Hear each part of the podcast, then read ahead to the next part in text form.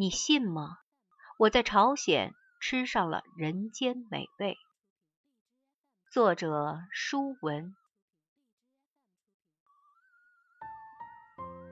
日子过得真快，转眼间我离开朝鲜回国，已经是很久以前的事了。在温暖而又平静的生活中，我不经意地望着我家窗外那棵挺拔的杨树，从它发芽长出咖啡色的花絮，到眼看着它绿荫茂盛，接下来看到树叶片片凋零，光秃秃的树干就像风烛残年的老人，在寒冷的西北风中瑟瑟发抖。好似箭一般飞驰的光阴，令人生出无限感慨。有时我充满了对生活的渴望与热爱，相夫教子，徜徉在幸福的品味中；有时我在灵魂的深处又冒出些许难言的苦衷与忧患。我已到了知天命的年龄。可并没有达到古人所言的境界。也许因为自己是个女人，也许因为是自己的学识修养还远远不够，我无法将自己拥有的对生活的热爱与灵魂深处的不解与难言搞明白。尤其是在乍暖还寒的春天，望着那木遭枝而叶脱的树干。使我想起了从记忆中很难抹去的一件往事。有人说，为什么真正最快乐的时光是生活中最艰苦艰难的日子？至今我也回答不出来。可我却牢牢地记住了自己经历的苦日子，幸福的时光反而却习以为常。那是我们一行十人。到达朝鲜沙里院进修学习不久的日子，如果我没有记错的话，我们就餐的伙食还是不错的。每顿饭一荤一素，主食管饱，朝鲜泡菜管够。只是荤腥太少，那菜里的肉只是星星点点，他们过于招摇，放进嘴里没啥感觉，肉就没了，让人总不能够解馋。我们全体同学那种对肉的向往、馋肉的感觉无法言说。由于当地副食供应紧张，我们特别渴望哪一天能吃上只炖鸡或红烧肉。然而，这都成了奢望。说来也巧，那天吃过晚饭，我们一行人又上街散步。街上的行人很少，大家边走边聊。不知是谁突然叫了一声：“鸡，活鸡！”哪儿？我们大家的目光就像探照灯一样搜寻开来，瞬间发现了目标。在我们前边疾走的一位阿玛尼，手中提着一只活蹦乱跳的母鸡。我们的龚班长发话：“女同学去说好话，打动阿玛尼，把鸡卖给我们。男同学准备好朝币付钱。八路军不白拿群众一针一线。”男女同学配合默契，动作要快。接到班长的命令后，我们女同学的心情既紧张又兴奋，谁也没有经历过这样的场面。当我们冲上去后，立马就向阿玛尼展开了政治攻势。我们亲切地对他说：“大妈您好，我们想买您的鸡。”大妈听懂了我们这几位老外说的朝鲜话后，立刻向我们摆手。阿妮，阿妮，中国话的意思就是不行，不行。这时我们也着急了，深知过这村没这店儿，马上命令男生：“快，你们快拿出二百元朝币！”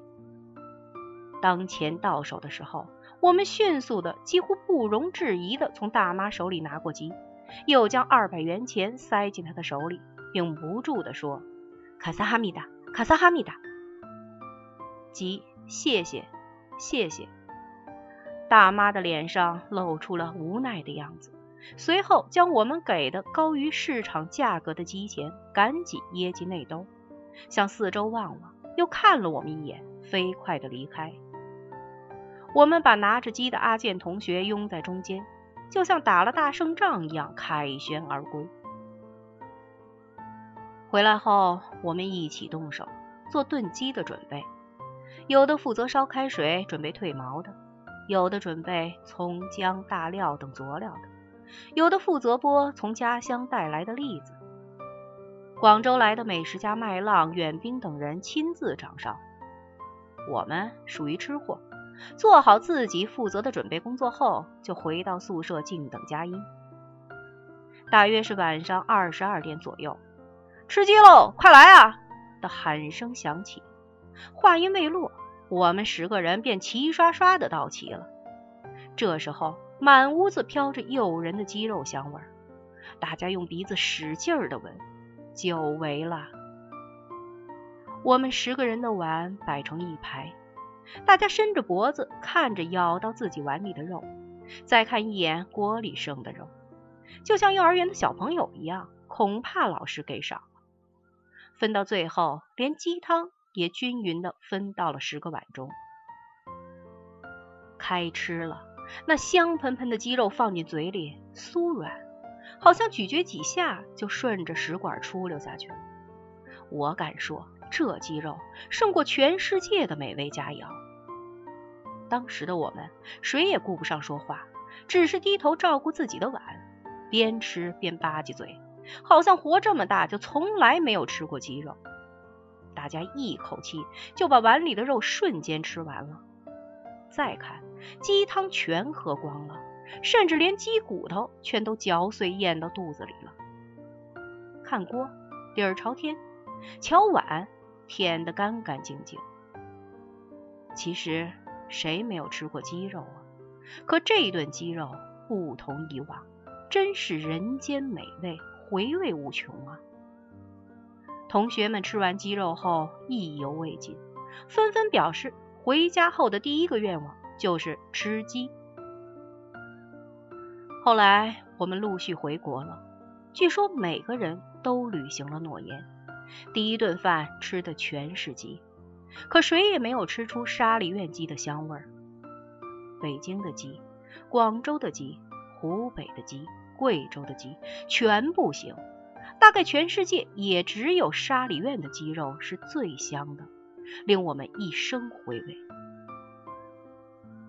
谁也说不清楚，我们在朝鲜吃到的人间美味，为什么永远也闻不见了呢？那么多的大都市的饭店，却做不出沙里院香气袭人的炖鸡呢？这真让人琢磨不透。岁月如流，蒹葭苍苍。昨天夜里雨下了整整一夜，今天雨后的清晨，天空格外晴朗，阳光明媚，让人几乎把昨夜忘却，而又不能完全忘却。留下一点影子，阴阴凉凉的，让人平添一丝淡淡的惆怅。我想起了在朝鲜度过的几百个日日夜夜，想起了一起留学、分散在各地打拼的同学们，想起了那并不情愿卖我们鸡的朝鲜阿玛尼，想起了耐心教我们朝语的金老师，想起了我的朝鲜同宿生。想起了诙谐幽默的科长，想起了一身正气的指导员，还有每天为我们做饭的炊事员。我想问一句：这么多年过去了，你们都好吗？